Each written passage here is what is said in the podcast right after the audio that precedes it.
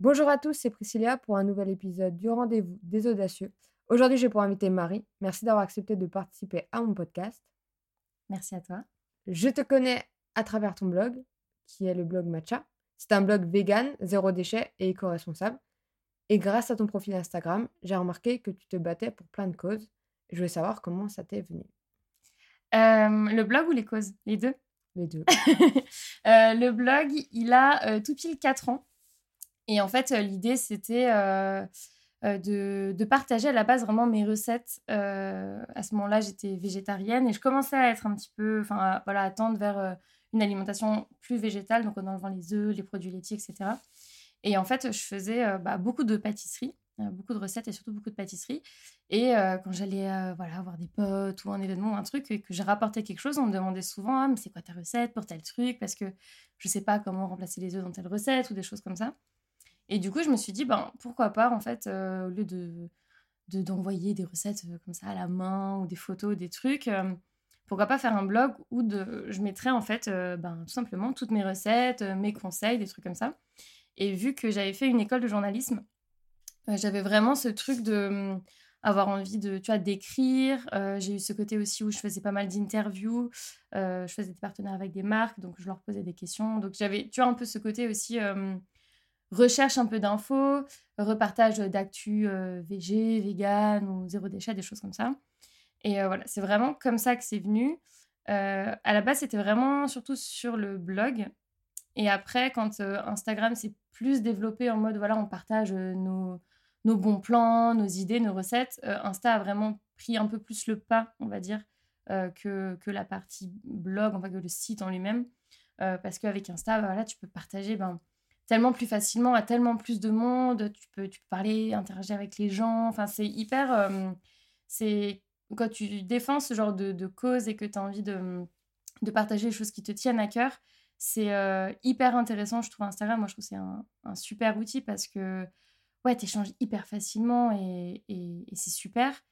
Et il y a environ peut-être un an, un an et demi, ouais, ouais presque deux ans, quand il y a eu le, en gros à peu près les, premiers confinements, euh, j'ai eu envie de, de partager plus, en fait, d'aller vraiment plus loin euh, que le végétal, le zéro déchet, l'écologie, parce que j'avais des, des, causes que j'avais euh, envie de défendre au-delà de mon cercle, moi, privé, familial, euh, de mes potes et tout. Euh, et au début, c'est venu avec le féminisme. C'était la période vraiment au tout début du premier, enfin avant le premier confinement, où il y a eu toutes ces histoires avec Polanski, aux Oscars, au César. En fait, tu vois, plein de trucs comme ça où il y a vraiment eu la, libération en fait, de la parole des femmes. Et, j'ai eu envie de, moi aussi, en fait, de m'emparer de ce sujet, d'en parler. Et après, c'est à peu près cette période-là aussi, enfin c'était un petit peu avant, mais où je me suis rendu compte que j'aimais les filles.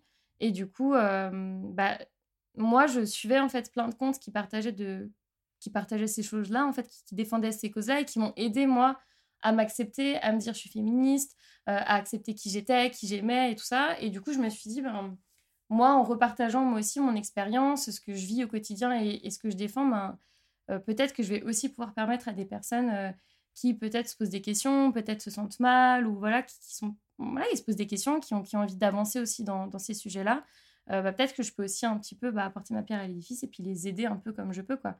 Euh, donc voilà, ça a été vraiment, euh, ça a été comme ça tout, tout est arrivé. ça s'est bien embriqué, je trouve. Enfin, tu avais lancé ton blog, après l'Insta, et grâce à Instagram, tu as pu publier diverses choses. Ouais, c'est ça. C'est vrai que ça s'est bien. L'enchaînement s'est fait, et c'était pas du tout prévu parce que tu vois, quand j'ai lancé le blog, je pensais pas que. J'avais même pas fait de compte Insta à la base. J'avais mon compte Insta à moi, euh, voilà, où je mettais des trucs de temps en temps. Euh, et c'est vraiment quand j'ai vu le l'engouement qu'il y avait autour d'Instagram, je me suis dit, ah, mais il faut que tu fasses un compte juste pour ça. Et, et tout vraiment, c'est ouais, c'est enchaîné. C'est vraiment. Euh, bah, pour le coup, c'est vraiment Insta qui m'a donné envie de, de, de, vraiment de partager moi aussi ma, mes pensées, mes réflexions, ma, ma parole, enfin, tu vois, de prendre, de prendre un peu de place aussi, quoi de prendre un peu de place. vidéo, je voulais regarder les sur ton compte. je vois que tu fais voilà, plein de choses sur Instagram, tu te poses plein de questions, tu euh, oses en parler, euh, demander l'avis aux, gens. Mm. Euh, comme là dernièrement, l'importance de l'amitié. en fait, c'est plein de réflexions que tu as, toi, avec des amis? En fait, il y a eu énormément d'évolutions. Au-delà de vouloir partager certains sujets, au début, j'avais un peu des barrières. Je voulais pas parler de certaines choses parce que je me disais, c'est bizarre de parler de ça, ou les gens, ils s'en fichent en fait. genre là, tu vois, on parle de la musique, ils s'en fichent en fait de ces sujets-là. Et en fait, je me dis, mais si ça me touche, moi, et que je me pose plein de questions sur ces trucs-là, bah, en fait, je, pense que je suis pas la seule. Statistiquement, je suis pas la seule. Et je me suis dit, bah, en fait, si tu as envie de parler de sujets qui touchent, de réflexions que parce que je cogite énormément, énormément, énormément. et voilà, je, je, me dis, ben, pourquoi ne pas partager tes réflexions Et il y a pas mal de posts que je fais parce que, je sais pas, le, soir, je réfléchis beaucoup, je pense à plein de choses et il y a des, des choses que j'ai envie de partager qui me viennent et je me mets à écrire et puis après bah, ça se retrouve euh, voilà, avec des posts sur Insta quoi. Mais c'est pas euh, forcément euh, hyper calculé genre j'ai pas de j'ai pas un planning tu vois éditorial où je réfléchis où je me dis voilà dans un mois je vais parler de ça ou quoi. Enfin ça peut m'arriver sur certains gros sujets tu vois mais c'est plus vraiment au feeling et je pense que c'est ça qui plaît aux personnes qui me suivent c'est que il hum, n'y a pas de calcul tu vois je pense que je suis assez vraie et honnête et, euh, et quand j'ai envie de parler d'un truc, j'en parle et puis je me bah, je me pose pas trop la question de est-ce que c'est bien d'en parler, est-ce que c'est pas bien. Enfin, je me dis si moi ça me touche et que j'ai envie d'en parler, ben je le fais parce que déjà c'est mon compte Insta donc euh, je fais ce que je veux a priori et que je me dis bah voilà ça peut toucher d'autres personnes donc euh, donc j'y vais quoi. Mmh. Je pose pas la question quoi, ça vient du cœur. Ouais c'est ça c'est ça et et ouais vraiment le côté naturel tu vois, sur Insta, il y a vraiment plein de, types de comptes différents. Et je pense qu'au final, la manière dont je suis, ça correspond euh, aux valeurs en fait que je défends. Euh, le côté ben, euh, défense de la planète, des animaux, être soi-même au niveau de, son orientation, de son genre et tout. Et en fait, finalement, ma manière d'être sur Insta bah, va avec ça parce qu'en fait, je suis moi-même, je suis naturelle, je suis vraie. Et ouais, je pense que c'est ça qui, qui touche aussi les personnes qui me suivent et qui leur plaît, quoi. Et moi, je veux savoir, par rapport au blog, c'est un side project? C'est un projet pour toi ou Ouais, ouais, ouais. Oui, oui, non, c'est juste pour moi. En fait, j'ai jamais. Enfin, si, peut-être a des mois, j'ai eu... je me suis dit, ah, ce serait bien si genre, je gagne ma vie avec et tout. Mais j'ai pas envie que ça devienne un, un business, en fait. Parce que au début j'avais énormément de partenariats c'était pas forcément des partenariats rémunérés c'était plus des échanges en fait un peu de bons procédés quoi on va dire mais mmh, à un moment, ça commençait à devenir un peu trop pub mmh sur mon Insta, sur le blog. Et du coup, j'ai tout arrêté. Je fais quasiment aucun partenariat parce que ça m'intéresse plus. Encore ce côté, tu vois, d'être vraiment plus naturel et de vraiment parler aux personnes directement et d'être vrai et d'être moi. Et du coup, je pense que dès que tu as le côté financier qui rentre en jeu, ben, tu as d'autres critères, tu as d'autres enjeux. Et j'ai pas envie d'avoir ce truc-là de me dire bah en fait il y a un business euh, derrière, il y a un truc et du coup il faut que je sois rentable, il faut que je poste, je sais pas, genre trois recettes par semaine ou je sais pas parce que euh, je, me sentirais, je me sentirais frustrée, bloquée et je me sentirais pas euh, naturelle et puis libre en fait de faire ce que je veux. Donc c'est vraiment un projet pour moi sans, sans business plan, modèle derrière, je sais pas quoi. Enfin c'est vraiment mon truc à moi où je suis vraiment moi-même. Et puis après, j'ai mon boulot à côté où là, voilà, c'est carré et c'est mon taf, quoi. Mais, euh, mais ouais, là, c'est vraiment mon truc à moi euh, où il n'y a pas d'enjeu financier derrière. Et ça, c'est hyper important. Donc, tu n'as pas de pression de mettre euh, des, des, recettes, quoi. Non, non. Le seul partenariat que j'ai régulier, c'est avec Marmelade, la plateforme de, de livraison de produits alsaciens on a un échange où je fais des recettes et tout à chaque fois quand je commande un panier. Mais c'est vraiment, déjà, c'est moi qui leur ai proposé ce partenariat quand ils ont lancé leur truc. Et, et c'est un partenariat de confiance qu'on a ensemble et c'est vraiment une plateforme locale. Enfin, c'est un projet local qui me tient à cœur. Donc, tu vois, là, c'est différent. mais, mmh, mais ouais, j'ai pas de. Enfin, et du coup, je sais que quand je commande un panier, je fais une recette derrière, mais c'est un plaisir de la faire. Et je commande un panier si j'ai envie. Et si en fait, il y a un mois, j'ai pas envie d'en commander, j'en commande pas, tu vois. Mais ouais, comme ça, j'ai pas de, ouais, de, de, pression, de trucs, de machin. Enfin, qu'en ce moment, euh, depuis 2-3 mois, notamment avec ma nouvelle asso, je fais beaucoup moins de recettes.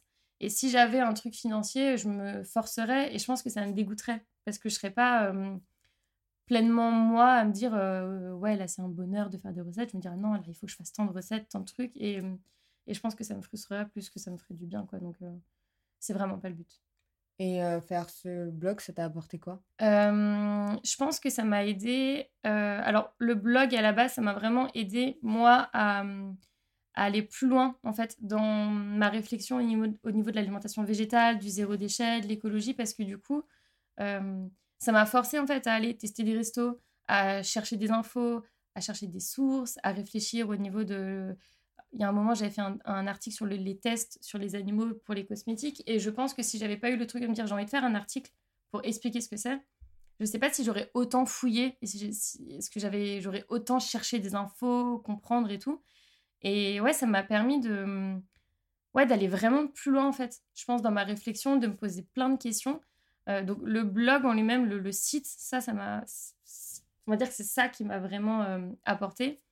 Et après, euh, le côté plus Insta, ça m'a apporté en fait juste le fait d'avoir plus confiance en moi, confiance en ce que je dis, en ce que je fais et mmh, m'accepter moi tel que je suis sans me mettre des barrières et puis pouvoir être ouais être moi-même dire ce que je veux comme je veux quand je veux mais ça ça va aussi avec ce tout ce truc que je disais tout à l'heure de, libération un peu de la parole de dire en fait pourquoi on devrait et c'est souvent les femmes pourquoi on dit souvent aux femmes de bah non de pas parler de ces sujets là ou de pas s'engager sur tel truc parce que ah, ça va faire des ordres ou que non, ce truc-là, on va pas en parler ou je sais pas quoi. Et, euh, et le fait d'avoir les, les réseaux et Insta comme relais, euh, bah, ça aide vraiment en fait ouais, à, à se libérer de, de, plein de choses en fait qu'on qu'on n'arrivait pas à dire ou qu'on n'arrive pas à dire. Et, euh, et ouais, moi, ça m'a vachement aidé à être moi-même, à m'accepter et à faire passer plein de messages que j'avais envie de faire passer. Quoi. Tu t'es déjà senti dans, justement dans... comment dire senti dans, euh, face à des sujets où on disait qu'on n'avait pas le droit d'en parler? Euh, bah, Je pense que euh, ça a été surtout au début, quand, enfin, il y a au début, au début de quand j'ai commencé à parler d'autres sujets que tout ce qui était VG et tout, donc il y a deux ans, et où avant cette période-là, on parlait pas, tu vois, de des femmes qui s'étaient fait agresser, qui se faisaient violer parce que ben fallait qu'on se taise quoi et du fait de t'es dans la rue et en fait on, te met une main au cul genre c'est normal quoi parce que t'es en jupe ou des trucs comme ça et et c'est pas forcément genre moi on m'a jamais spécialement dit genre ne parle pas de ça tu vois mais c'est plus le côté pression sociale de ce genre de choses on n'a pas le droit d'en parler parce que c'est secret parce que ça le fait pas de dire ce genre de trucs et tout et hum, et ouais d'avoir cette plateforme où tu sais qu'en fait tu peux le dire et où tu es soutenu par les autres parce que ben, parce qu'en fait, les autres personnes, elles sont d'accord avec toi, parce qu'elles elles vivent les mêmes choses, et ça aide aussi à pas être seule, en fait. Et, et moi, sur Insta, j'ai vraiment... J'aime pas le mot communauté, ça fait un peu genre... Euh, mais j'ai vraiment une communauté des personnes qui me suivent qui sont hyper bienveillantes, hyper safe, et j'ai jamais eu de, de personnes qui ont été méchantes avec moi, ou, alors que je parle de sujets quand même bah, hyper perso ou hyper euh, grave, enfin, tu vois, des, sujets particuliers quand même qui sont pas abordés forcément partout. Et j'aurais pu avoir des personnes, tu vois, qui auraient pu m'en foutre plein de la gueule et tout. Et ça n'a pas été le cas parce que je pense que tu as, envie de suivre en fait des comptes qui te plaisent, qui te touchent. Et moi, j'ai vraiment quasiment, enfin, j'ai que des personnes qui sont hyper gentilles, hyper bienveillantes.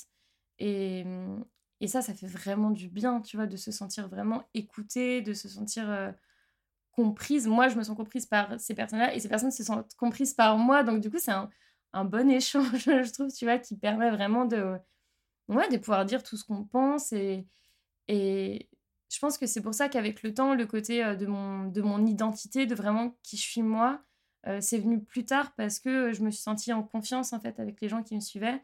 Et, il y a tellement de bienveillance et d'amour que je savais qu'en fait, peu importe ce que je disais, ben, bah, ces personnes-là, elles sont OK, puis elles s'en foutent, et puis tout va bien, quoi. Et, et ça, je trouve c'est hyper important, quoi. Tu trouves pas que c'est difficile d'être authentique sur euh, Instagram, qui est le réseau social le plus... le moins authentique Voilà, le moins authentique, le plus superficiel quand même. Ouais, bah, c'est vrai que des fois, ça peut paraître... on peut se poser la question. Après, tu vois, moi, j'ai au niveau de l'image, par exemple, de, de, ma, de, ma, personne, de moi qui je suis vraiment, genre physiquement ou quoi, euh, je mets pas de filtre, euh, enfin, chelou ou je sais pas quoi. Euh, euh, dans la vie, je me maquille très peu, donc bah, sur Insta, c'est pareil. Au début, je me maquillais, enfin, il y a, quelques années, quand j'étais quand j'étais plus jeune, je me maquillais beaucoup. Et quand j'ai commencé à mettre moins de maquillage, au début, sur Insta, j'avais du mal à me dire, je me montre sans maquillage. Parce que justement, comme tu dis, c'est le le réseau où tu dois être pimpé, tu dois être voilà, à quatre épingles, bien habillé, nan, Et, et en fait, encore pour ce côté authenticité, je me suis dit, mais en fait, je suis pas comme ça dans la vraie vie. Et si je parle à des personnes qui ont bah, envie de me voir moi telle que je suis, comme ce que moi je fais quand je suis d'autres personnes, il euh, n'y a pas de raison en fait que je me mette tiré à quatre épingles pour faire une story ou un truc parce que c'est pas moi. Donc, euh, je mets pas de filtre. Euh, quand je partage certaines photos, bah oui, elles sont. c'est des, des, photos, quand c'est des jolies photos, tu vois, posées ou quoi. parce que j'ai un pote qui, avec qui je fais souvent des photos. Euh, mais là, voilà, c'est un cadre particulier parce que c'est un shooting et tout, mais je suis pas non plus, tu vois, tirée à quatre épingles, machin. Souvent, j'ai pas de soutif, je suis à peine maquillée, donc c'est quand même relativement naturel et c'est relativement quand même qui je suis. Et, euh, et je pense que ça fait du bien, tu vois, de, genre de suivre ce genre de compte euh, parce que justement, sur Insta, il y a tellement de, de comptes où on a l'impression qu'on doit être superficiel que quand on l'est pas soi-même, on se sent pas représenté. Et quand on voit des personnes bah, qui sont naturels, en fait, comme toi, tu es au naturel dans ta vie. Ça fait vachement du bien. Et c'est encore ce truc de euh, moi qui suis des comptes comme ça et qui m'aident à m'accepter moi, moi et qui me font du bien, bah, j'ai envie de, euh, de, faire pareil en fait pour les personnes qui me suivent et d'être moi et d'être naturel et de pas en fait réfléchir euh, là il faut que je maquille parce que je fais une story ou je sais pas quoi. Enfin non, je suis moi et encore une fois, je pense que c'est ça qui moi qui plaît et qui fait du bien aux personnes qui me suivent quoi. Ouais, je pense que ça l'a changé parce qu'en fait il pointe du doigt que ça démoralise beaucoup Instagram les gens parce qu'ils sont là à, se créer une vie. Mmh.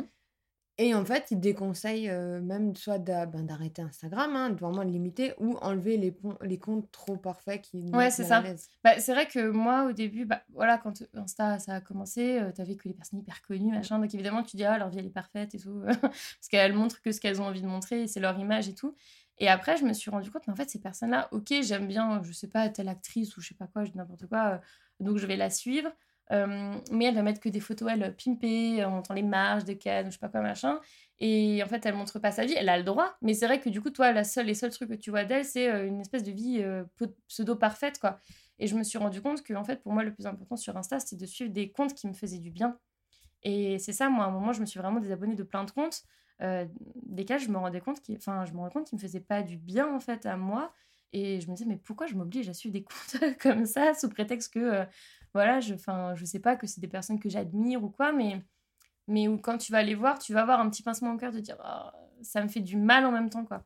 Donc euh, donc ouais moi je pense que si on est s'il y a des comptes qui nous font pas du bien il faut pas hésiter à se désabonner quoi. Enfin euh, a priori euh, quand on fait des choses dans la vie c'est quand même pour se faire du bien et être heureux et être heureuse. Donc euh, s'il y a des choses qui nous font du mal autant y remédier quoi. Et justement quels comptes t'ont inspiré pour t'accepter et accepter la part en toi? Mmh. voilà que je sais pas vraiment une grande part faut appeler ça une part mais oui découvert enfin ta vraie nature ouais y a, en fait, c'était il y a tellement pas longtemps et en même temps, il y a tellement de temps que j'ai pas forcément d'idées, d'exemples. Après, c'est plus, euh, je suis beaucoup de comptes. Euh, je suis pas énormément de très très gros comptes. Euh, parce que j'en suis, mais les personnes qui me touchent le plus, c'est les personnes avec qui j'échange en général, ou des personnes qui, qui sont proches des personnes qui les suivent, un peu comme moi au final, encore une fois, je rejoins, je rejoins ce truc-là. Donc je dirais qu'il y a globalement plutôt des comptes, euh, bah, des comptes féministes, euh, des comptes euh, sur l'acceptation de son corps, de soi, des comptes forcément des comptes de lesbiennes qui m'ont aidé aussi à, m'accepter moi parce que ben elles montraient leur vie, elles parlaient d'elles ou elles se montraient avec leurs copines, avec leur famille et que tout allait bien. et après, au niveau plus proche de moi, j'ai euh, deux copines euh, que j'ai rencontrées sur Insta. Euh, Quel déchet, Célia, son prénom c'est Célia, et Les Cookines, son prénom c'est Julia, qui sont deux filles de Strasbourg qui mm, on est un peu dans les mêmes trucs, tu vois, genre être assez naturel, à partager des choses qui nous tiennent à cœur, et c'est un peu les mêmes, les mêmes sujets. Et elle, le fait de voir des personnes, bah, en fait, normales, tu vois, je veux dire, comme toi et moi, qu'on peut croiser au magasin ou je sais pas quoi, euh, et après, d'en parler, de se voir, et eh ben, ce genre de compte me fait du bien parce que je sais que hum, qu'elles sont vraies, tu vois. Ouais, donc j'ai pas forcément de. Je pourrais pas te dire forcément des noms de comptes qui m'ont forcément euh, qui m'ont qui m'ont aidé mais hum, Il y en a quand même. Il y en a, il y en a plein, il y en a plein, mais mm. c'est... Ouais. Il y avait une question que j'avais posée à, je sais pas si tu connais Caroline Lévy. oui, ouais. Et euh, je lui demandais, euh, t'aimerais dire quoi aux féministes euh, actuellement? Là, Parce que... Et elle, elle, elle m'avait dit quoi? Que des fois, elles en faisaient trop. Ah ouais? Ouais. trop, trop de haine, tu vois. Ben, parce qu'elle elle se considère elle, comme, féministe. Bah, je pense qu'en fait, c'est comme plein de sujets, on peut se poser la question de à quel euh, moment en fait t'es trop ou pas. Et moi, je me suis beaucoup posé la question, notamment quand euh, je suis devenue végé au début, parce que euh, j'étais tellement en fait dans un truc où ça me rendait dingue. En fait, quand je me suis vraiment rendu compte de l'exploitation des animaux et tout, je me suis dit mais attends, mais on marche sur la tête, là, c'est pas possible. Et du coup, en fait, dès que quelqu'un remettait un peu en cause ce que je faisais ou était pas trop d'accord avec moi et tout, euh, je m'énervais parce qu'en fait, moi, ça me paraissait tellement inconcevable qu'on soit, dans ce, qu'on soit toujours dans ce schéma-là que, en fait, je pétais un plomb, tu vois. Et après, euh, on va dire que maintenant, je suis beaucoup plus modérée par rapport à ça, mais des fois, ça m'énerve quand même un peu et on va dire que j'en parle moins. Mais je trouve qu'au niveau du féminisme, de, de l'identité ou de la sexualité, du genre et tout, c'est des choses qui nous touchent tellement nous-mêmes dans notre personne que des fois, c'est, on a du mal, en fait, à, prendre du recul. Et en même temps, je sais pas si c'est bien ou pas bien parce que c'est encore une fois ce truc de pourquoi on devrait se museler, tu vois, et pas dire certaines choses et tout. Et après, euh, je pense que c'est comme pour tous les sujets, c'est bien qu'il y ait des personnes qui soient euh, dites extrêmes parce que ça fait avancer quand même des choses, et d'autres personnes qui soient peut-être qui sont plus modérées parce que ça fait avancer sur d'autres sujets. Et je pense que tout se complète et qu'en fait on a besoin bah, de tout le monde et que si la cause elle est bonne et que les, hum, intentions sont bonnes, ben moi je pense que, que c'est cool quoi. Oui, on peut être féministe et hétéro, être hétéro Ouais. Je pense. C'est une question? Non, mais, non, mais moi, je trouve que c'est une affirmation. Une bah oui. Affirmation. Ouais, ouais. Et des fois, euh, tu regardes des comptes, tu les lis, et genre, et à peine, ils disent pas non, mais t'es hétéro. ah oui, être, par euh, rapport à ça. Féministe, toi, t'es là. Pardon. Genre, euh, bah, ça, après, tu vois, c'est plus. Un, moi, je trouve ça extrême, où genre, les hommes, non, on leur parle pas et tout, on les aime pas. Moi, je suis là. Mais ça va loin quand même. Enfin. Bah, je pense que c'est ce que je te disais avant, c'est qu'il y a des moments, je pense, quand tu es dans des réflexions où en fait, il y a des trucs qui te font tellement halluciner et péter des plombs qu'en fait, tu. tu t'as pas forcément. Enfin, t'arrives pas en fait forcément à prendre du recul ou tu prends pas de distance avec la situation et, tu réagis peut-être à chaud ou quoi. Après, moi, c'est pas, pas ma manière de penser et de, voir les choses, mais je peux comprendre qu'il y a des personnes qui pètent des plombs par rapport à certains trucs, comme des personnes qui pètent des plombs pour d'autres trucs. Mais après, j'ai pas trop d'avis là-dessus. Enfin, j'ai envie de dire, euh, c'est dommage d'être fermé sur plein de choses, parce que je pense que voilà, ça ne fait pas forcément avancer le schmilblick, mais que des fois, pour certains sujets, ça peut être nécessaire d'être un peu extrême dans certaines choses, parce que, euh, ben, tu vois, on, voit bien, par exemple, que hum, quand on veut faire passer des lois, des choses comme ça, euh, ben au final, ce qui va rester de ce que tu veux défendre à la base, ce sera vachement édulcoré. Enfin, il y aura beaucoup moins de choses. Donc, en fait, plus tu vas loin à la base, euh, plus il y a de chances pour qu'il y ait plein de choses qui passent. Tu vois, genre, par exemple, on de. Enfin, il y avait la PMA là ces derniers temps. Euh, dans le texte de loi, il y avait plein de choses qui n'ont pas été validées. Et si ce qui n'a pas été validé, je pense. J'en sais rien, c'est une, une, hypothèse personnelle, mais je me dis si ce qui n'a pas été validé n'avait pas été proposé à la base, peut-être qu'ils auraient enlevé encore d'autres trucs qui maintenant ont été validés, tu vois. Et du coup, je me dis que hum, c'est bien quand même d'avoir des personnes euh, qui vont plus loin sur certains sujets et qui, et qui poussent vraiment la réflexion. Et après, ben, libre à chacun, chacune de prendre son truc à sa manière, tu vois. Mais euh, ouais, voilà. Ouais, mais euh, je vois que c'est. Enfin, moi, je trouve que c'est une belle communauté, il n'y a pas de problème et tout. Mais je vois que c'est hyper sensible sur des sujets mmh. où, genre, Adèle qui a déboutonné, ouais. ils ont fait les, une fois les, les drapeaux. Ouais. De tout, ils ont essayé de faire un truc. Ouais. Euh, ils se sont trompés. Ouais. Oh, c'était euh, c'était assez violent dans les commentaires. ah, j'ai pas vu ça. J'étais là, euh, mmh. je sais pas des sujets, j'aborderai. Si en fait tu t'y connais pas, ouais. c'est un peu. faut prendre avec des pincettes. Ouais. Comme là, j'ai vu une dernière polémique, je l'ai vu passer comme ça, j'étais là, ok. avec, je pense que Dora. Nora, oui, Dora, oui je sais plus de oui, oui. t'as ouais, vu. Ouais. J'ai rien compris, mais waouh, c'est aller euh, ouais, loin. Et je pense que tout le monde s'est pas compris. Et enfin voilà, mais c'est des sujets tellement compliqués que quand t'es pas dedans, tu t'es là, tu fais. Tu comprends pas ce qui se passe. Euh, mais en fait, il y en a une qui pleure, il y en a une qui insulte, il y en a une qui sont blessées, il y en a une qui pense. Mais en fait, parce que en fait, on, on se dit que quand t'es féministe, par exemple, tout le monde a le même avis sur tout, alors qu'en fait non, parce que bah c'est pas parce qu'il y a un truc que tu as envie de défendre que après tu es d'accord sur tout et que, euh, et que tu défends au final les mêmes choses. Et, et tu vois, tu parles de, du conte Tajoui. c'est une personne qui est, qui est transphobe et du coup, c'est. Mais elle est vraiment transphobe. Ouais. Parce que moi, je comprenais pas. En fait, euh, tu peux aller voir sur. Euh, J'ai vu ce qu'elle a marqué. En fait, tu peux aller voir sur. Je sais plus si c'est le compte Tajoui ou son compte à elle, mais je crois que c'est le, compte Tajoui. Non, c'est le perso où elle a publié. Euh, non, ce que je veux dire, c'est que dans les stories, elle a une. Mm. Elle explique en fait. en fait, il y a un, mot qui s'appelle être TERF. En gros, c'est quand tu es féministe, mais que tu es, es, En gros, transphobe et que du coup, tu n'acceptes pas.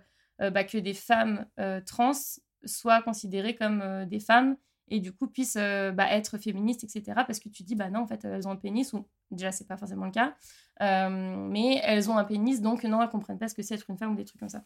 En gros, une TERF, c'est ça, c'est une, féministe qui, bah, en gros, et, voilà, n'accepte pas les, femmes trans. Et, et du coup, il y a une story, elle a une sur son compte. qui parle de ça, où elle, elle repartage du coup les trucs, bah, enfin là, les, les, les, je sais pas, elle parle de, ah, des personnes qui l'accusent d'être trans, qui l'accusent, qui disent qu'elle est, euh, qu'elle est transphobe ou des trucs comme ça. Euh, et en fait, elle le dit ouvertement, en fait. Tu vois, euh, quand tu vois certaines stories, elle en parle, elle dit Bah oui, moi je suis pas d'accord que les femmes trans soient considérées comme féministes, des trucs comme ça. Et mais c'est bizarre, c'est comme dire alors un homme il peut pas être féministe parce qu'il a, a un pénis. Enfin, pour moi, ça vient au même en fait. Ben, et en fait, du coup, c'est ça que je te dis c'est qu'en fait, au final, dans, dans le féminisme, il y a plein de. Il y a, y a il y a plein de, sous-sujets. Euh, et du coup, on n'est pas toutes en fait d'accord sur, sur tout. Et euh, il y, a, y a plein de oui, il y a plein d'histoires, il y a plein d'embrouilles tout le temps parce que bah il y, a plein y a plein d'histoires quoi. Et pareil, au niveau de la communauté, j'aime encore une fois, j'ai pas trop le mot communauté, mais c'est plus simple à dire, la communauté LGBT, queer, etc. Euh, bah, il y a aussi plein de discriminations, il y a aussi plein de trucs, euh, tu vois, qui, qui se passent pas bien. Euh, tu as aussi des gays, des lesbiennes qui sont transphobes. Enfin, en fait, il y a, y, a, y a, de tout, en fait, comme le monde de manière générale, tu vois, comme la société de manière générale. Donc, c'est pas parce que des fois, tu appartiens, on va dire, à, à, un groupe de personnes que tu es à 100% d'accord avec ces personnes-là, surtout, quoi. Oui, c'est individuel. Ouais, c'est ça, c'est ça. C'est pas parce que t'es es végane que. ouais. voilà. Oui, que t'es d'accord avec les véganes sur tous les trucs ou quoi. Enfin, ouais, C'est comme tout. Mmh. ouais, c'est ça. Hein. C'est comme le racisme. Hein. Mmh. Le racisme est partout, hein, dans tous les bah, pays. Tu vois, le racisme, c'est aussi un bon exemple. Il y a quelques mois, on parlait d'enlever des statues dans, les, dans certaines villes en France où il y avait des euh, des, colonialistes blancs, tu vois, qui avaient, qui avaient fait de la merde, quoi. Et euh, tu as des personnes racisées ben, qui étaient pour et des personnes qui étaient contre. Parce qu'il y en avait qui disaient, bah oui, il faut les enlever parce que nous, on passe devant tous les jours et que ça nous rappelle trop de trucs horribles et qu'on les glorifie et tout. Et tu as des personnes qui disaient, bah non, parce que euh, de, les, de les voir là, ça nous rappelle tout ce qu'on a vécu, ça rappelle qu'il faut pas recommencer à faire ça. Et en fait, finalement, as... et les deux avis bah, se valent au final. Enfin, chacun, chacune pense ce qu'il ou elle veut, tu vois. Et euh, suivant comment tu ressens les choses, suivant comment tu vis ta vie, suivant euh, ce qui te touche ou pas, la manière dont ça te touche, enfin, il y a, y a tellement de sous-sujets dans les, dans les grands sujets que euh, c'est clair qu'on ne peut pas toujours être d'accord. Mais tu vois, par rapport à tout ce qui est LGBT, transphobe, etc., en fait, je crois que c'est tellement nouveau. Ben, En fait, ce qui est nouveau, c'est le fait d'en parler. Il y a quelques années, milliers d'années, mmh aimer les hommes et les femmes, c'était pas un problème. Oui, c'est ça. Bah, en fait, c'est parce que maintenant, la société veut nous mettre dans des cases, veut nous ranger d'une certaine manière, et parce que, ben voilà, la société, elle veut pas que tu sortes des cadres ouais, ou des trucs comme ça, parce que c'est plus facile de savoir que telle personne, elle fait ça dans la vie, telle personne, elle aime ça. C'est comme le fait de bosser ou pas, tu vois, tu as des personnes, en fait, dans, dans leur vie, elles se retrouvent pas à être dans un boulot tout le temps, à être avec des horaires, des machins, et elles sont bah, soit auto-entrepreneurs, auto-entrepreneuses, soit euh, elles ont des petits boulots par-ci par-là, elles bossent dans des assos, des trucs, des machins, et euh, elles sont considérées comme des personnes, tu vois, genre qu'on pas envie de bosser ou qu'on n'a rien à faire de, tout, alors que non, c'est juste qu'elles ont une autre manière de voir la vie, de voir les choses, et on n'arrive pas à les... Ça sort des codes, donc on n'arrive pas à les considérer, tu vois, comme des personnes, euh, enfin, voilà. Et, et ouais, c'est pareil euh, par rapport à, l'identité quoi et à la sexualité, c'est que on a envie de mettre tout le monde dans des cases euh, Et tu vois, là, il y a dernièrement, quand je parlais justement fait, du fait d'être, d'être pan, il y avait aussi ce truc-là, c'est. On, de base, on a envie de se dire, bah, soit t'es gay, soit t'es lesbienne, quoi. Et en fait, ben, il n'y a pas que ça, il y a, y a, plein d'autres trucs. Et puis en fait, ben, peut-être que euh, pendant des années, euh, ben, tu vas aimer les mecs, puis après, tu aimeras les femmes, puis après, peut-être un peu les deux, puis après, t'en sais rien. Enfin, en fait, euh, la vie, ça, ça bouge, ça fluctue, tu, tu, ressens des choses, tu vis des choses, tu rencontres des gens, et, et tout n'est peut-être pas forcément tout le temps figé, quoi. Et on a aussi un peu ouais, du mal à se dire que tu peux changer d'avis, que tu peux penser différemment, qu'au fil de la vie, voilà, tu, tu changes ta manière d'être, de penser, et on a vachement aussi du mal avec ça, quoi. C'est clair. Mais tu vois, j'ai toujours l'idée que on le sait hyper tôt. Mmh. Si on aime ouais. les garçons. Moi, je pense que vers 6 euh, vers six ans, pas vers la 6 mmh. on a un peu compris. Ouais. Mais je pense que ça évolue beaucoup aussi parce que quand nous regarde des, on regarde des séries, des films, mmh. Disney, ça nous baigne un peu. Tu ah bah oui, oui, c'est clair. Le concept, c'est homme-femme et voilà. Bah, c'est clair qu'en général, quand tu lis des témoignages ou des, des histoires de vie des personnes LGBT, euh, tu vois qu'effectivement, en fait, tu l'as toujours su. Et c'est vrai que moi, quand j'étais petite, enfin là maintenant avec le recul, et quand je me suis vraiment dit, ok Marie, c'est comme ça, et en fait tu le savais depuis toujours, mais en fait tu tu t'arrivais pas à l'accepter. Enfin au-delà de t'arrivais pas, c'est en fait c'était et pourtant je suis pas du tout dans une famille homophobe, transphobe ni rien, mais c'est juste que c'était pas c'était pas un schéma classique et puis c'était pas pas de modèle aussi d'enfance ouais c'est ça et parce que en fait bah on c'est un non sujet enfin en fait pas forcément dans ma famille, mais je veux dire de manière générale, euh, et surtout à l'époque, moi j'ai 28 ans, donc dans les années 2000, euh, quand j'étais jeune, c'est clair que euh, des guettes on avait, mais des lesbiennes, il n'y en avait pas, quoi. Et, et du coup, à aucun moment, je me suis dit, c'est possible. Tu vois, y je me posais des questions sur des, sur des filles au bahut, enfin, quand j'étais en, primaire ou au collège, mais pour moi, c'était tellement pas possible, enfin, ça n'existait pas, qu'en fait, à aucun moment, je me suis dit, bah, en fait, non, je suis lesbienne, enfin, lesbienne c'est encore un bien grand mot qui encore maintenant a, du mal à être, euh, à être dit, à être prononcé, mais au moins le fait d'aimer les filles, j'arrivais, je pouvais pas me dire que c'était possible, quoi.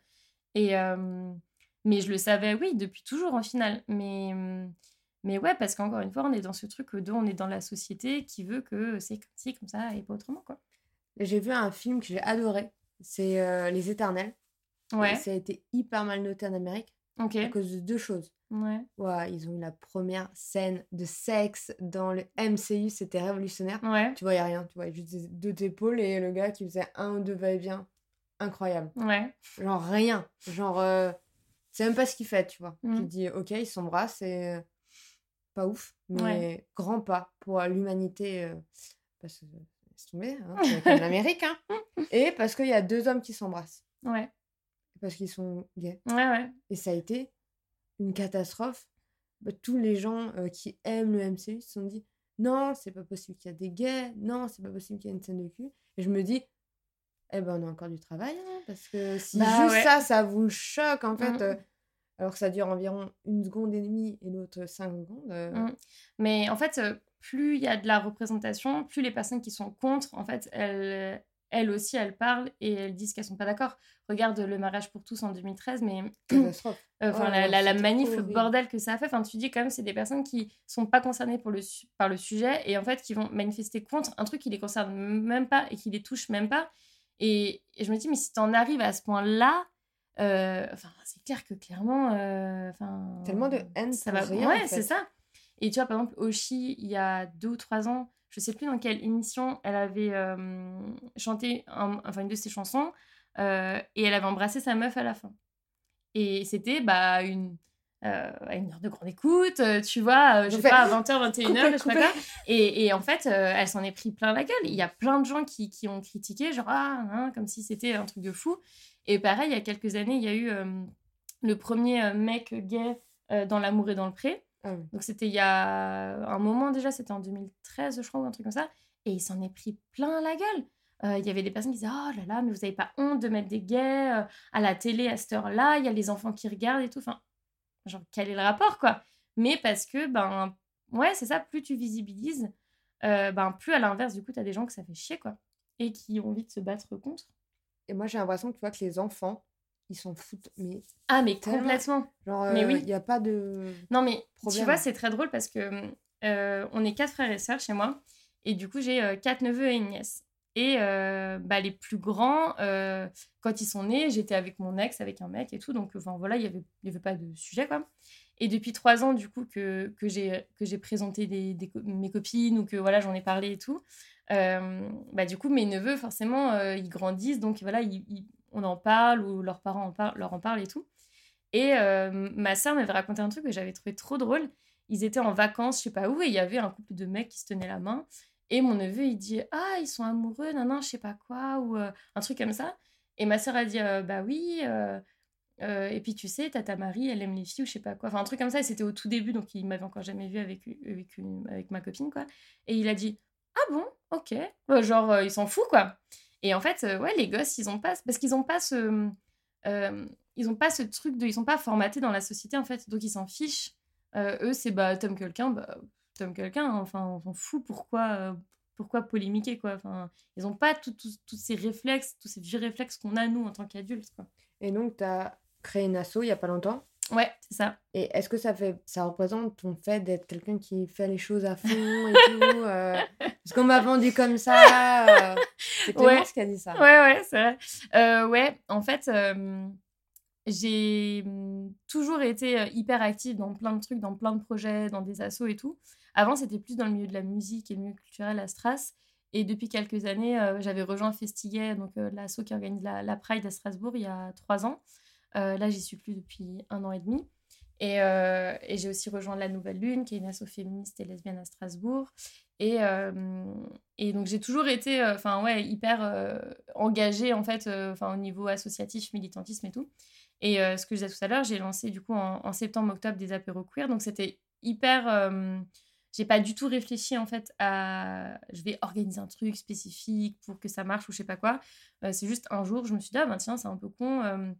On n'a pas trop de moments où on peut se voir de manière un peu sympa, sans trop se poser de questions, venir avec qui on veut, comme on veut. et je me suis dit, ben, donc pour les personnes queer, je me suis dit, bah tiens, je vais faire un truc, on va se rejoindre à tel endroit, dans tel parc et tout.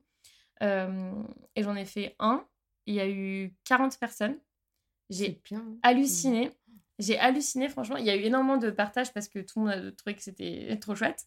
Et, euh, et, il y a eu, une, ouais, au plus fort du truc, il y avait une quarantaine de personnes et j'ai halluciné parce que je me suis dit, c'est dingue. J'ai juste lancé un petit truc comme ça. Je pensais, je pensais qu'on allait être genre 3-4, tu vois. Et, euh, et, en fait, au fur et à mesure, euh, du coup, les personnes m'ont dit, ah, mais t'en refais un la semaine prochaine, t'en refais un la semaine prochaine. Et en fait, on a fait ça pendant un mois et demi. Et, et chaque semaine, je me disais, ah, non, mais y aura tout le monde est venu. Genre, je me suis dit, c'est pas possible qu'il y ait encore des gens qui vont venir à chaque fois. Et jusqu'au bout, on a fait euh, le dernier, ça devait être mi-octobre ou je sais plus, un truc comme ça, je crois. Et on a tenu jusqu'au dernier moment parce qu'il faisait. Enfin, il commençait quand même à faire froid parce que c'était dans un parc. Et, euh, et on a vraiment tenu jusqu'au la dernière semaine où il faisait, euh, il un peu, il commençait à faire un peu froid. Mais ouais, ça a hyper bien marché. Il y avait entre, entre 40 et 20 personnes à chaque fois.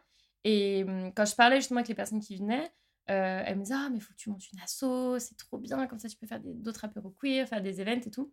Et c'est vrai que euh, je, fais, je réfléchis beaucoup, ce que je disais tout à l'heure, je cogite sur plein de choses et euh, j'ai toujours envie de faire des, milliards de trucs, j'ai plein de projets tout le temps.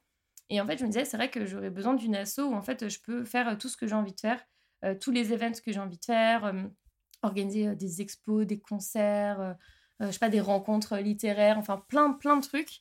Euh, et du coup, je me suis dit, bah, pourquoi je ne montrais pas mon asso? Et en fait, à ce moment-là, j'ai rencontré euh, une copine qui s'appelle Johanna, euh, Luna Minoris, qui est tatoueuse, mmh. Clamette en avait parlé aussi. Et, je lui ai parlé de l'idée de l'asso. Elle m'a dit, ah, mais c'est trop bien, allez, moi, je suis motivée, je viens avec toi et tout. Et à peu près à ce moment-là, elle a rencontré une fille qui s'appelle Diana.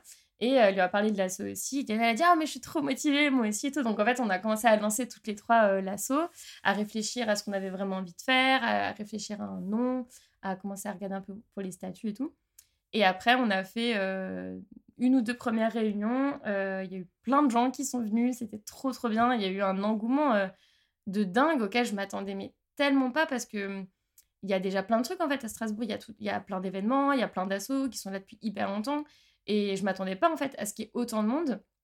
Et j'ai été trop contente en fait de voir que que bah ouais que les gens étaient au rendez-vous quoi et les apéros queer ça a fait une grosse visibilité du coup pour l'asso euh, parce que il y a plein de gens en fait qui sont venus aux réunions qui, sont, qui étaient venus en fait aux apéros et qui ont eu envie de participer en fait à la suite de l'aventure, quoi. Et, là, on a déposé les statuts de l'assaut il y a quelques semaines. Donc, on attend. Je pense que d'ici début, ouais, début de l'année 2022, on va pouvoir vraiment lancer l'assaut, faire des premiers événements et tout. Et là, on est en train de réfléchir du coup pour faire un, un premier event du coup en janvier pour lancer l'assaut et tout. Et, et c'est trop cool et je suis trop contente d'avoir c'est un, peu mon, mon, bébé quoi après après le après le blog. C'est on va dire c'est un, un, autre gros projet qui me tient vraiment à cœur. Et j'ai trop trop hâte. trop trop hâte. C'est-à-dire qu'il y a une demande qui, a, Peut-être tu rajoutes quelque chose qui manquait à Strasbourg? Bah en fait, j'ai du mal à, à, vraiment à analyser et à comprendre le truc parce que hum, comme je te disais, il y a beaucoup d'assauts, il y a, il y a beaucoup d'événements quand même souvent, mais euh, mais en fait, il y a depuis quelques mois, il y a plein de nouveaux trucs qui se passent. Euh, il y a des cabarets queer qui, qui se lancent, enfin il y en a plus qu'avant. Euh, en même temps que mes apéros queer, il y a Zone Queer qui a lancé aussi des, des apéros dans des bars. Et je me dis, en fait, c'est des trucs un peu cons, enfin, c'est des trucs tout, tout simples, où fallait juste avoir l'idée. Et, euh, et je sais que Zone Queer, ça cartonne de ouf aussi. À chaque fois, les bars, le bar, à chaque fois où ils vont, c'est blindé. Enfin, c'est trop cool. Et, et, je me dis, c'est fou parce que, euh, en fait, il y a, y, y quand même de plus en plus de choses, mais, les personnes, elles viennent en fait tout le temps à tous ces trucs. Mais parce qu'en fait, il y a eu tellement rien pendant des années dans le sens où on se frustrait parce que, enfin, je dis on, pas moi, mais plus, enfin, avant, tu vois, il y a, y a 20 ou 30 ans, on ne pouvait pas sortir où on voulait parce que, bah, on savait pas si en allant à tel ou tel endroit, euh, ça allait être safe ou pas. Et du coup, je pense que maintenant, il y a ce truc de dire, bah, en fait, euh, en fait, on a envie de faire des trucs, quoi. On a envie de bouger, on a envie de montrer qu'on est là, on a envie de se retrouver et d'être soi-même et d'être avec les personnes avec qui on sait qu'on sera bien. Et, et je pense qu'il n'y a jamais trop d'événements, jamais trop d'assauts euh, bah franchement, quand j'ai vu les apéros je me dis, mais il y avait tellement de monde. Et ces personnes-là, elles vont quand même à des events des autres assos. Il y a plein de personnes qui, qui sont aussi dans d'autres assos. Donc en fait, je me dis, il y a, il y a, y a tellement de choses à faire que euh, enfin il y a tellement de personnes qui ont des demandes pour faire plein de trucs il y a plein de enfin ouais il y a plein de choses à faire quoi donc c'est trop cool est-ce que Strasbourg est bien représenté? Euh, permet une bonne représentation? Mmh bah je, franchement je pense que ouais je pense qu'à Stras on est quand même on est plutôt bien. C'est une ville vraiment ouverte sur plein de choses. Et, euh, et rien qu'au niveau de la municipalité euh, qui, qui, suit les assauts, alors on peut toujours euh, mieux faire. Ça c'est clair, mais bon, bah, c'est un, un début, il faut l'accepter. C'est ça. Et franchement, bah, là, tu vois, il y a Festiguet qui a lancé un tram Rainbow. c'est génial. Et alors, il y en a pas dans toutes les villes, il y en a dans certaines villes, mais c'est trop cool. Et, et la Pride aussi, qui est qui est vraiment soutenu par la ville. Il y a la station, le centre LGBT aussi, qui est soutenu par la ville. Euh, c'est trop cool parce que la, la, quand je dis la ville, c'est vraiment la municipalité qui, qui, encourage et qui suit ça, donc c'est vraiment bien. Et, et les Strasbourgeois et Strasbourgeois sont hyper engagés et touchés par rapport à tous ces sujets-là. Et par exemple, en septembre, il y a eu une agression à Strasbourg il y en a tout le temps partout, mais il y a eu une agression en particulier qui m'a touchée. Et on a lancé avec, avec la station et d'autres assos un rassemblement Place Kléber. Et il y a eu 200 personnes qui sont venues. En trois jours, on a organisé ça. Et il y a l'adjointe en charge des discriminations à la ville qui est venue. Et en fait, il y avait plein de personnes qui, bah, étaient là. On a eu zéro. Enfin, on a il y a eu zéro débordement, on s'est pas fait agresser après, il n'y a pas eu d'histoire. Enfin, les, personnes étaient hyper bienveillantes, les personnes qui étaient là. Et euh, après les prises de parole qu'on avait lancées, euh, qui étaient faites avec des assos, et puis qui étaient, euh, il y avait une prise de parole aussi des personnes qui se sont fait agresser, on a voulu faire un temps d'échange avec les personnes qui étaient là, de pouvoir leur proposer de prendre le micro et de parler de ce qu'elles avaient envie et tout. Et il y, a, y, avait, y a plein de personnes qui n'étaient pas forcément... Enfin, il y avait une personne qui n'était pas concernée directement, il y avait un, papa qui était là, avec, qui était un petit peu âgé, et qui a parlé de, je sais pas si c'est son fils ou sa fille, enfin il n'a pas précisé, mais qui disait que voilà que, que lui euh, il soutenait qu'il était là euh, que, euh, que c'était important de soutenir ses enfants machin et dans l'autre sens que c'était bien d'apprendre à, voilà aux personnes qui sont plus âgées et qui n'ont pas forcément l'habitude de, tous ces sujets là ben, de les aider en fait d'avoir le côté un peu pédagogique et tout et je me dis c'est trop cool parce que ouais je trouve que Strasbourg même si ben voilà il y a tout le temps des agressions et tout le temps plein de trucs mais comme partout j'ai l'impression que c'est quand même une ville assez ouverte. Et tu vois, le fait qu'il se passe autant d'événements comme ça, euh, bah, ça montre bien qu'en fait, ça avance, que ça évolue. Et par exemple, tu vois, à la Pride, il n'y a jamais aucun problème. Alors, il y a 2-3 ans, il y avait une agression sur à la gare. des personnes qui revenaient de la Pride et qui avaient un drapeau, qui, y a eu leur drapeau qui a été brûlé et tout.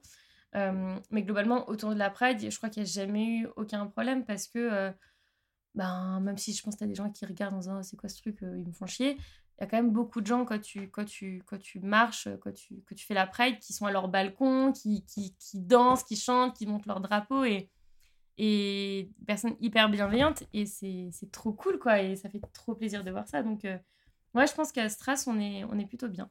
Clémence, elle m'a. Ouais, t'a tellement vendu comme quelqu'un qui fonce et tout. Il y a un autre exemple euh... De trucs que je fais? Ouais. Et eh ben, par exemple, euh, l'année dernière, j'ai lancé euh, Clean Walk Strasbourg. Je sais pas si tu avais entendu parler. Euh, en fait, c'était un peu comme les apéros queer. C'était un peu de manière pas du tout prévue et organisée. C'était un jour, j'étais en bas de chez moi, je me promenais. En fait, j'ai vu qu'il y avait plein de déchets, donc j'ai commencé à ramasser des déchets. Et encore une fois, grâce à Insta, j'en ai parlé et, et j'ai mis des stories. Et du coup, il y a plein de gens qui m'ont dit Ah, mais viens, on va ramasser des déchets, c'est trop cool et tout, on y va. Et j'ai lancé du coup euh, une première session de Clean Walk. On n'était pas beaucoup la première, mais il y avait eu énormément de partage. Et euh, un peu comme les apéros queer, euh, du coup, chaque semaine, on me disait Ah, mais faut que tu refasses, faut que tu refasses et tout. Et on en a fait pendant, je sais pas, genre peut-être 2-3 mois toutes les semaines. ça a trop, trop bien marché. Il y a eu énormément de personnes à chaque fois. À la gare, on en avait fait un en septembre. On avait ramassé une cinquantaine de déchets.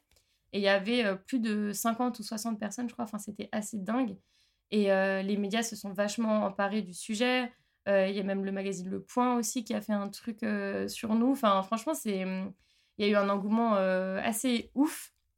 Et, et là, j'ai décidé il n'y a pas très longtemps de, hum, de, de donner en fait un peu, enfin de, de, de, trouver des personnes pour reprendre le projet parce que moi j'ai plus le temps et j'arrive pas à donner autant de temps que je voudrais parce que c'est un truc hyper important.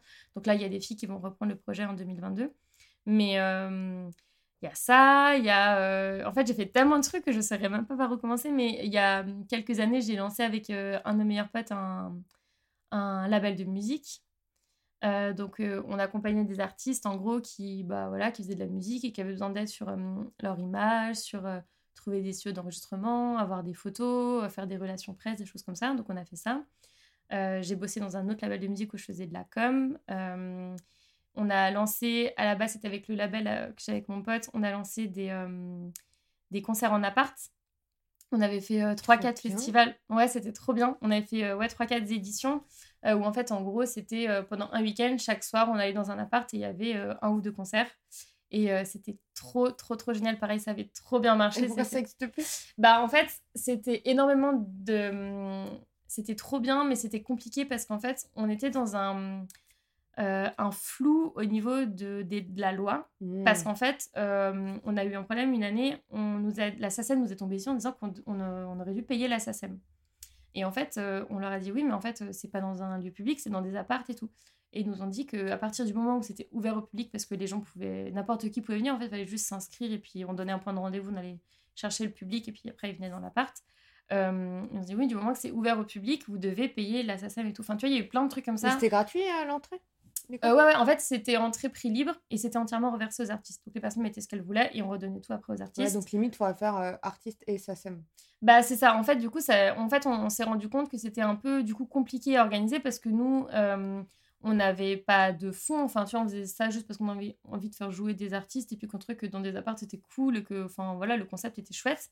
Mais du coup, ça, il commençait à avoir des contraintes, en fait, supplémentaires parce que ben, c'est comme tout, dès que tu as de la visibilité, ben, tu as des trucs qui arrivent derrière. Genre la SACEM, ben, tu vois, clairement, il y a plein de gens qui font souvent des concerts en appart comme ça. Euh, mais vu que personne ne le sait, ben, en fait, t'as pas de problème du coup euh, juridique ou quoi. Et vu que nous, on a eu énormément de visibilité, euh, ben, on a eu, tu as des problèmes comme ça. Et après, on s'est aussi dit, ben, si tu as T'as toujours le problème de t'as un voisin. Oui, j'allais dire, en fait, je, me... je voulais te poser après la question. Ouais. Comment ça se passe avec les voisins? Bah, Ça s'est toujours très très bien passé parce qu'à chaque fois, on, on, prévenait les personnes qui accueillaient leur, euh, dans leur appart que voilà, on allait voir les voisins, qu'on mettait un mot, que les, voisins, s'ils voulaient venir, ils pouvaient et tout.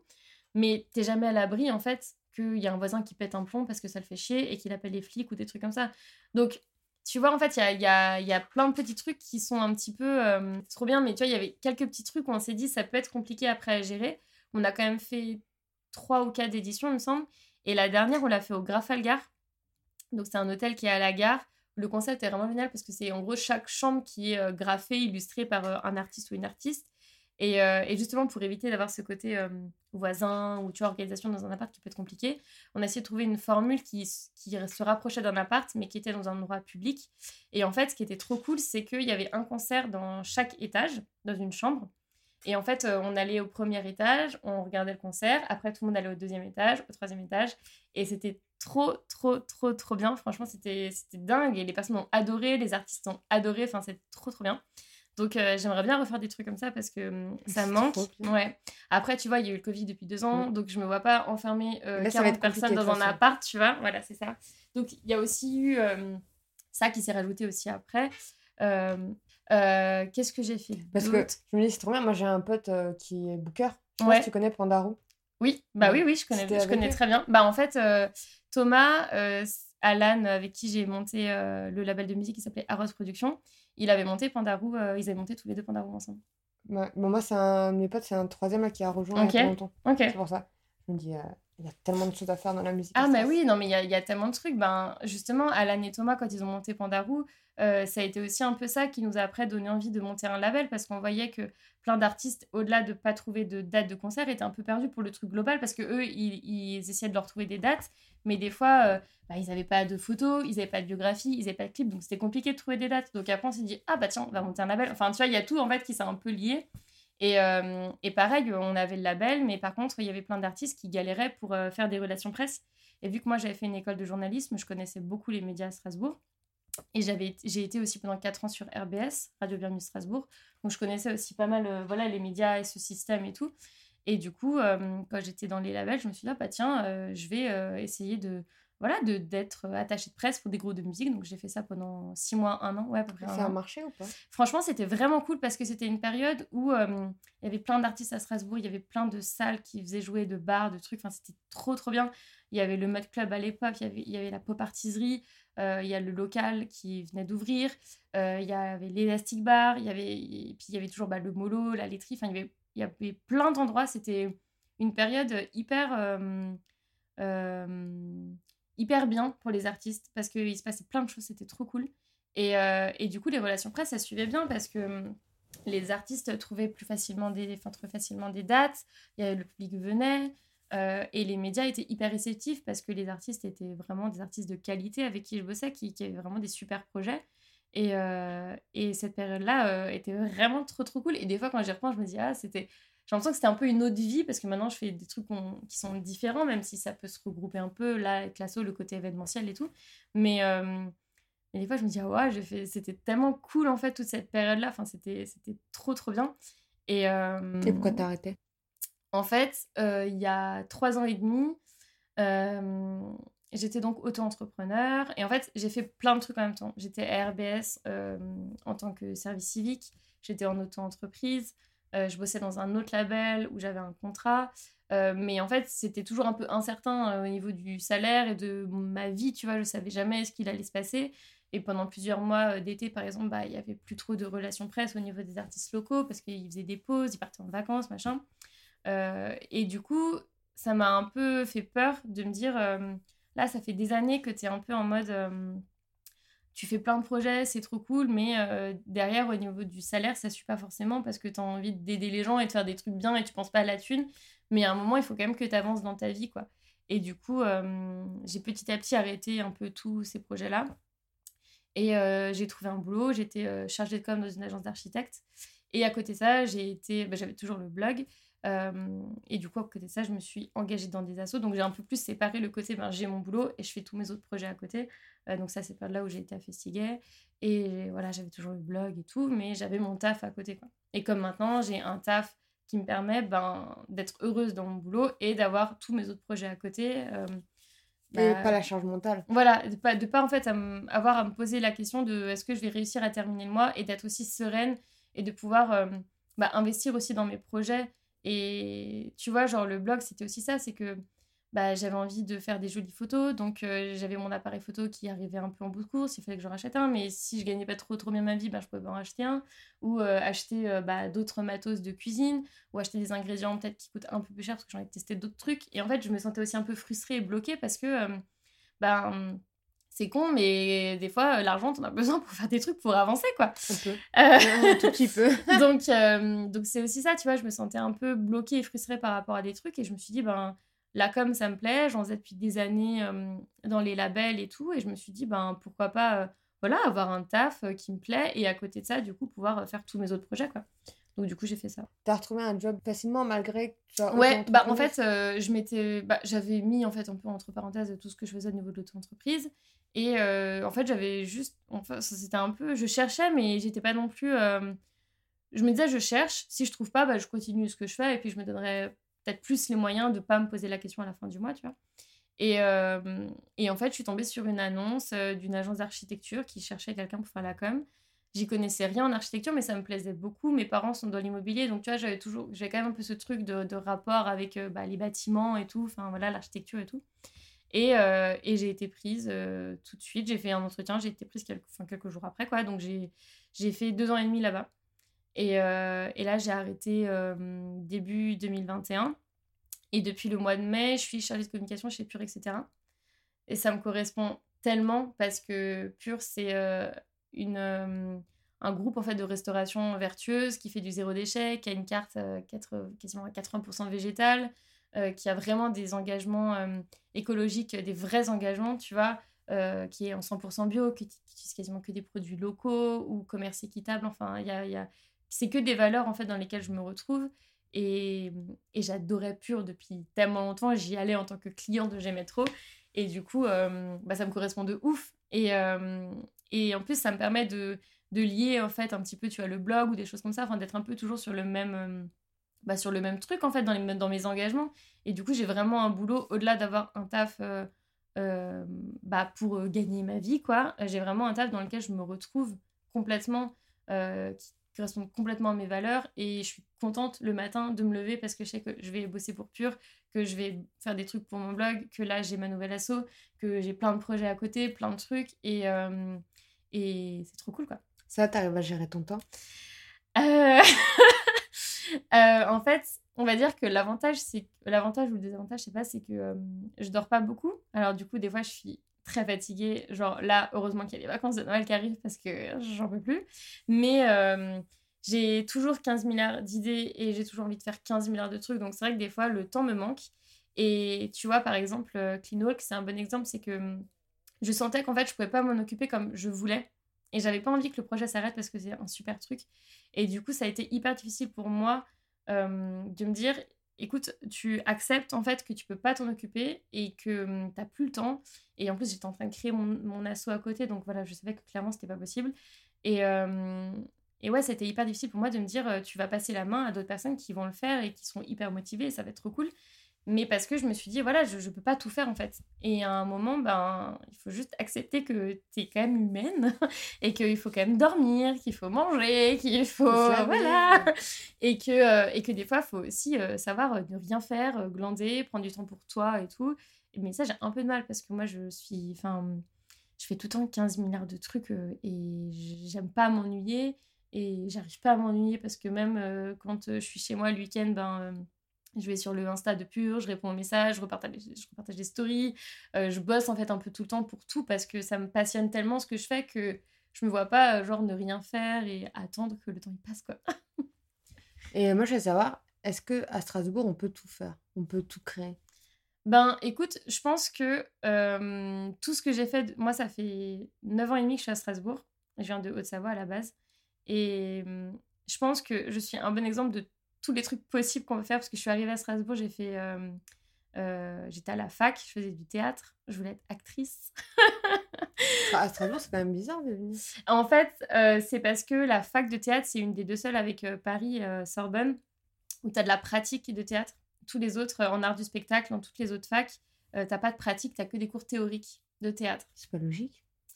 Bah, en fait, c'est parce que à la fac, on t'apprend plus à réfléchir euh, tu vois, à faire des, des, des, C'est comme si tu apprenais la natation sur YouTube. Ah ouais, bah, bah tu nageais pas. Bah, c'est d'ailleurs pour ça que ça m'a saoulé et que j'ai arrêté, parce que pour moi, c'était trop théorique. Et, mais en fait, parce qu'on part du principe, enfin, il part du principe que si tu as envie d'être acteur, comédien, comédienne, actrice, tu fais plutôt une école de pratique, mm. mais du coup, qui est plutôt une école privée. Ou, euh, voilà, qui parle, voilà. sont même pas aussi. Tu vois, c'est ça, des trucs comme ça. ou des écoles supérieures d'art dramatique comme il y a au TNS. Et en fait, c'est ça que je voulais faire. Je pensais faire la fac de théâtre et puis après, peut-être faire les concours du TNS ou d'autres écoles. Et en fait, au bout de deux ans, ça m'a un peu saoulée parce que c'était trop théorique et que moi, ça me plaisait pas. Et à ce moment-là, avec mon pote Alan, avec qui après j'ai monté le label, euh, on avait monté pendant ma deuxième année de fac un webzine culturel sur le campus. Donc on parlait de... Bah, j'allais beaucoup au TNS, j'allais beaucoup au théâtre, voir des pièces, interviewer les comédiens, les comédiennes, les metteurs en scène et T'as tout. fait tellement de trucs. T'as eu combien de vies en fait? Mais c'est ça en fait, c'est qu'en fait j'ai fait plein de trucs, tu vois, j'ai fait ça. Et ça, ça m'a donné envie après de faire l'école de journalisme que j'ai fait parce que je me suis dit en fait le journalisme, ça me plaît beaucoup. Je suis hyper curieuse, j'adore en fait aller... Euh, comprendre ce qui se passe dans la vie des gens ou dans leur boulot, pourquoi ils ont fait tel truc, euh, quelles sont leurs idées, leurs projets. Enfin, j'aimais trop. Et du coup, ça, ça m'a donné envie de faire après l'école de journalisme. Et, euh, et ce, blog, euh, enfin ce webzine m'a ouvert les portes de RBS, donc Radio Bienvenue Strasbourg. on avait été invité en fait pour parler de notre webzine dans une émission qui s'appelle Cité Culture. Euh, par le présentateur qui s'appelait qui s'appelle toujours Hervé et euh, il nous avait invités puis après du coup il m'a dit ah bah, ça te dirait pas de venir dans mon émission faire de la radio donc j'ai fait ça pendant 4 ans c'était trop trop bien tous les jeudis soirs on a invité euh, je pense tous les artistes possibles et inimaginables en Alsace et à Strasbourg de la musique des, des, plasticiens des, des je sais pas des illustrateurs illustratrices on invitait je sais pas, enfin, quand il y avait des expos, quand il y avait des, euh, des salons de X ou Y trucs, enfin, c'était trop, trop génial. Franchement, c'était une expérience de, de, dingue. Et moi qui adore parler, je pense que ça, se voit, ça s'entend. Euh, c'était trop bien, d'être tous les jeudis soirs à la radio. Et euh, ça m'a permis aussi de, bah, vu qu'en parallèle, on avait le label avec Alan, de, de vraiment compléter en fait un peu en fait, tout s'est toujours complété. Dans, dans, tout ce que je fais, tout s'est toujours complété parce que du coup, j'avais des, artistes dans mon label que j'invitais à la radio. Et puis, euh, à l'inverse, moi, euh, dans mon école de journalisme, j'ai appris du coup à faire de la vidéo, à tourner des reportages. Donc, du coup, ça m'a servi dans le label pour faire des images pour les artistes. Enfin, tout était lié, tu vois.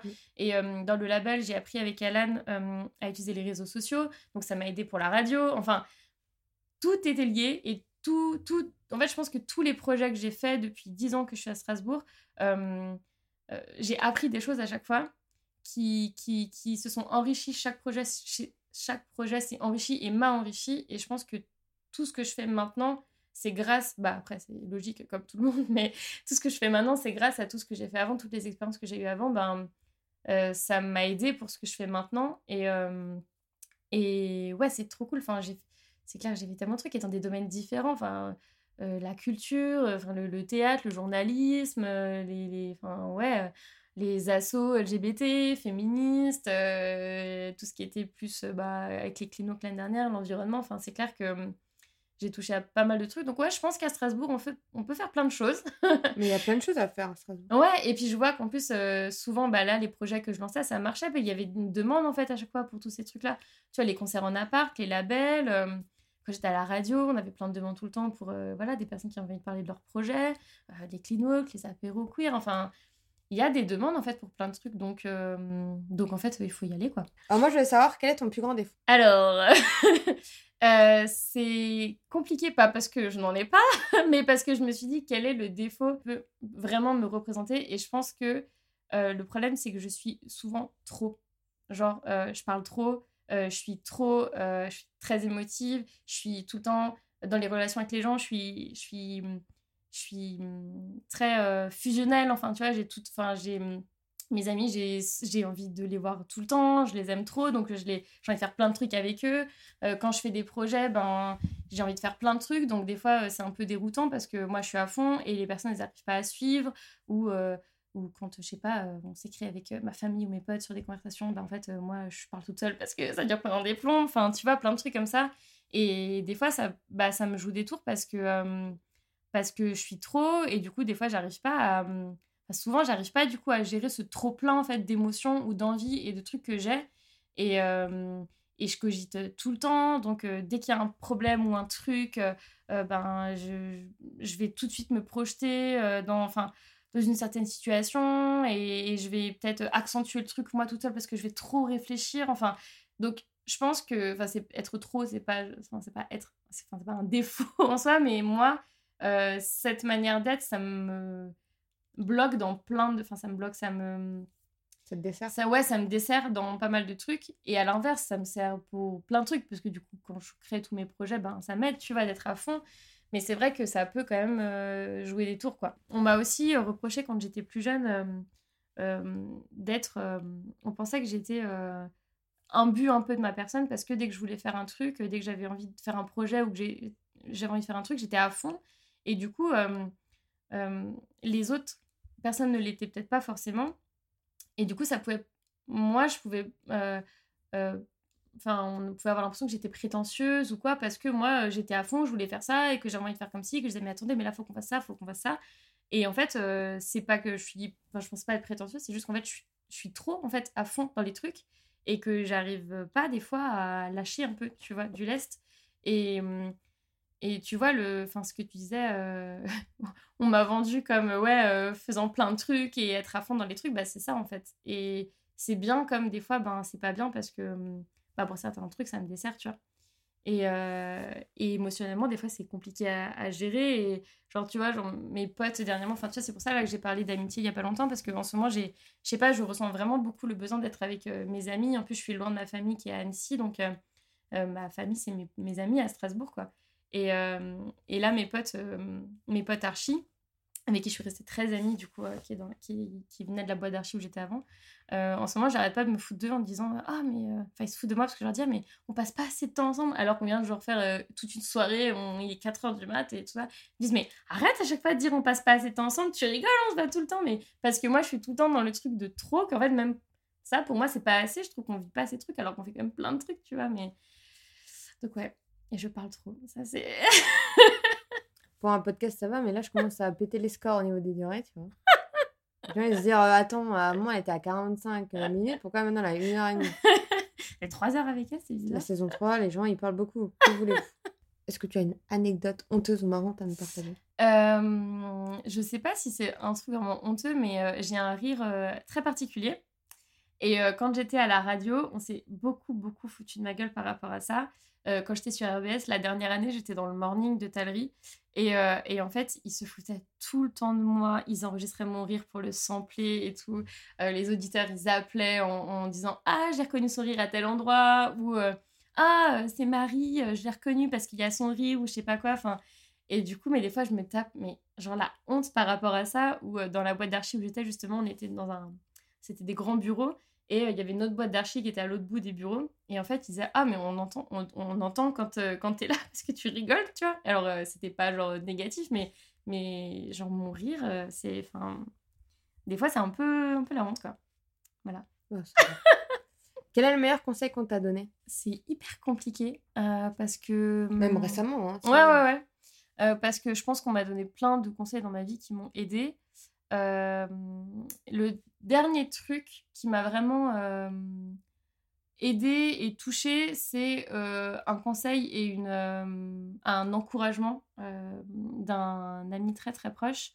quand là, en septembre-octobre, je lançais les apéros queer, il y a eu énormément de visibilité du coup sur ces événements-là. Et euh, du coup, ça allait avec le fait que voilà, sur les réseaux, je parle beaucoup de moi, de mon identité, tout ça. Et qu'il y ait beaucoup, de, beaucoup de, personnes qui se retrouvent en, moi, en ce que je vis, et qui, m'écrivaient en me disant merci d'être là, merci de nous partager ce que tu vis et tout. Et en fait, ça m'a un peu mis la pression parce que je me suis dit, euh, euh, je peux pas les décevoir si, bah, en fait, finalement, je vais arrêter les apéros queer, ou si finalement, j'arrive pas à leur répondre, ou si je suis pas comme ces personnes pensent que je suis, ou quoi. Enfin, je me mets un peu trop la pression des fois pour certains trucs. Et, euh, et, en fait, mon pote, il m'a juste dit, mais euh, en fait, les personnes, euh, elles s'en fichent, en fait, elles aiment qui t'es, ce que tu fais, et, au contraire, tu les encourages, tu les aides. Et en fait, à ce moment-là, j'étais vraiment en, plein doute de est-ce que je suis légitime à faire ça? Est-ce que je suis légitime à parler? Est-ce que, est-ce que je les aide vraiment ou pas? Et il m'a vraiment aidé à me dire arrête en fait de te poser la question et de toute façon, tais toi-même et et j'avais peur, tu vois, tout à l'heure on parlait d'être sur Insta, d'avoir une image et tout, j'avais peur de me dire que ces personnes-là, par exemple, dans les apéros, quand elles me rencontrent en vrai, euh, peut-être qu'elles soient déçues parce qu'elles imaginaient que j'étais de telle ou telle manière ou quoi. Et il m'a dit, mais non, je, bah, je vois bien comment t'es sur les réseaux et quand t'es en vrai, c'est la même personne. Et arrête de te prendre la tête par rapport à ça et de trop réfléchir, de suranalyser les trucs. Et sois toi-même et, euh, et ça marche, alors continue, quoi. Et ça m'a vachement aidé il y a quelques mois parce que je cogitais trop, je me posais tellement de questions. Et, hum, et les apéros queer et l'assaut qu'après, enfin, qui a suivi dans les, dans les semaines, c'était des trucs hyper importants pour moi et j'avais peur de me louper et qu'il y ait une grosse attente et que j'arrive pas à, avoir le niveau un peu derrière de cette attente-là et ça m'a vachement stressée. Donc, euh, il m'a bien aidé à me déstresser. et euh, la dernière question, c'est quelle personne me conseillerais-tu d'interviewer? Alors, ça, c'était la question la plus simple que j'ai réfléchi avant. Tout à l'heure, je te parlais de mes copines architectes.